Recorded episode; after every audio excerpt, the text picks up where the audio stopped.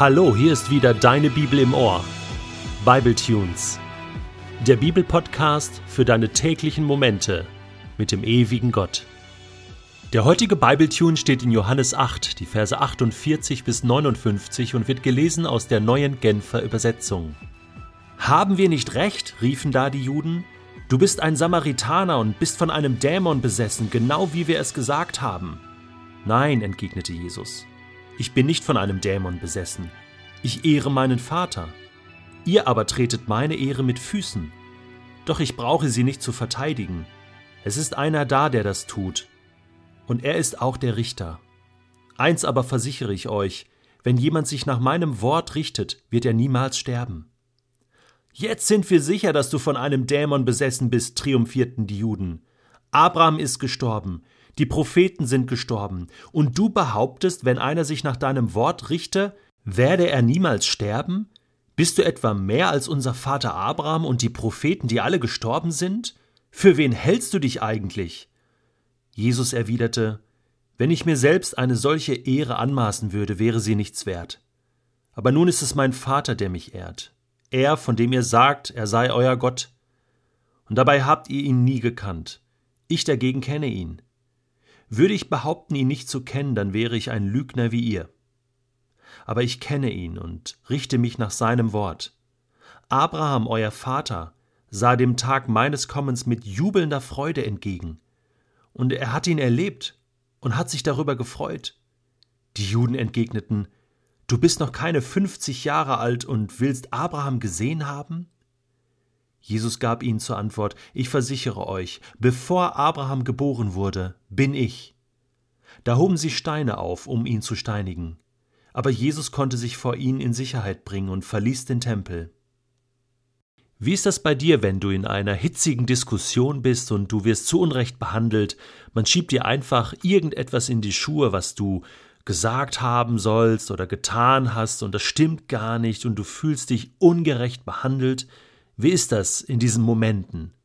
Also ich kann dir von mir sagen, bei mir fängt dann das Herz wild an zu klopfen, äh, der Puls geht hoch, äh, ich bekomme so leichte Schweißausbrüche, ich komme sozusagen in Wallung.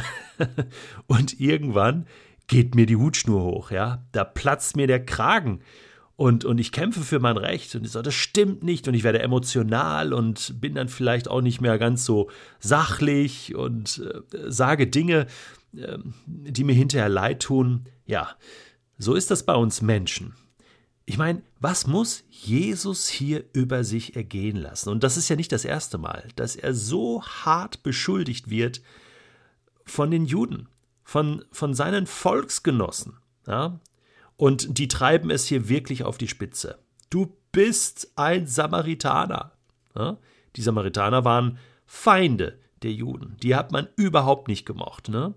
Ja, du bist doch ständig da in der Gegend, du hast dich doch solidarisiert mit denen, du missionierst doch da, findest das doch toll, was die tun. Ja, du gehörst eigentlich zum feindlichen Lager. Ja, wir nehmen dich überhaupt nicht ernst. Und dann, du hast einen Dämon.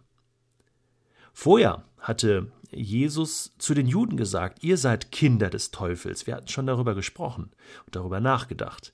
Jetzt drehen sie den Spieß quasi um und sagen, selber, ja, bist ja selber ein Kind des Teufels. Ja, daher hast du nämlich die ganze Macht. Das wird in den anderen Evangelien auch so beschrieben, dass immer wieder der Vorwurf kommt, woher hast du eigentlich die Macht? Wahrscheinlich hast du die vom Teufel selbst.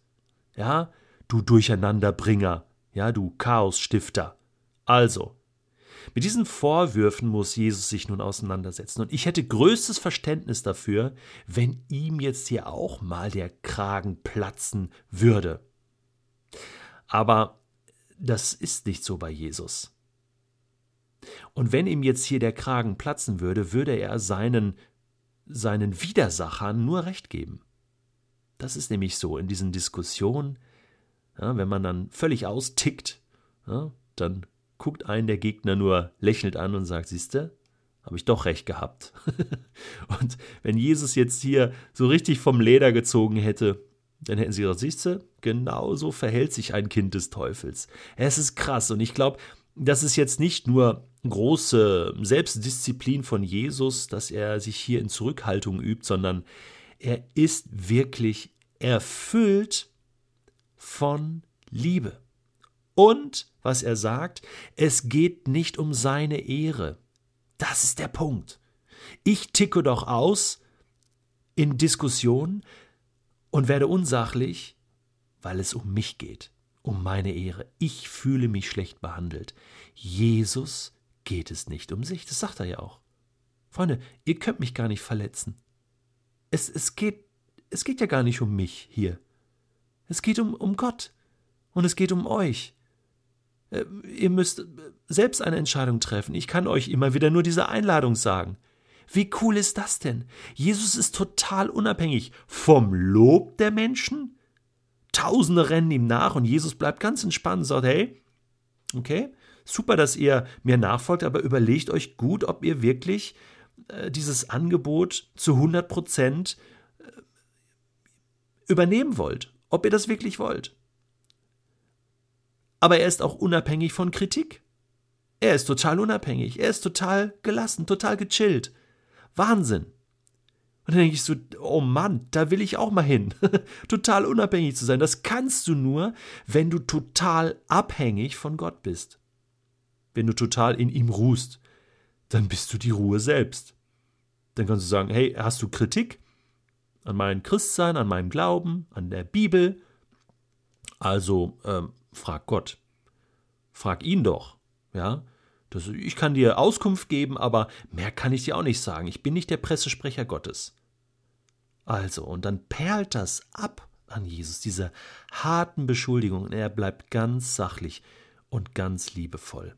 So eine Charaktereigenschaft nennt sich Demut.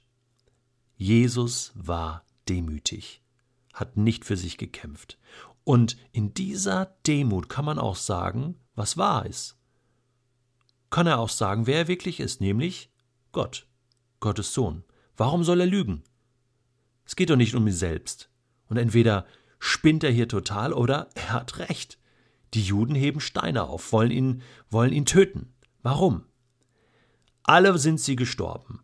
Abraham, die Propheten, obwohl alle, Henoch wurde entrückt, Elia wurde entrückt, auf dem Berg der Verklärung kommen, kommen Mose und Elia. Ähm, es wird erwähnt, dass, dass Abraham, Isaak, Jakob leben, lebend sind in der Ewigkeit, denn Jesus sagt einmal, Gott ist nicht ein Gott der Toten, sondern der Lebenden, er ist der Gott Abrahams, Isaaks und Jakobs. ich habe folgende Theorie. Ich glaube, Jesus hat Abraham ja im Himmel getroffen. Die kannten sich ja.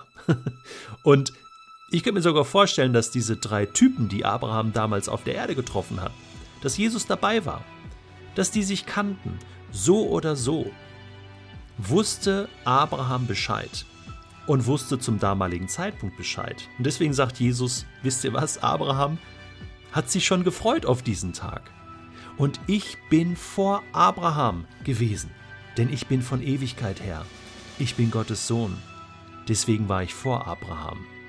Das ist für die Menschen unfassbar, die das nicht glauben wollen, was Jesus sagt. Und ja, das zu akzeptieren, was Jesus sagt, dazu gehört enorme Demut.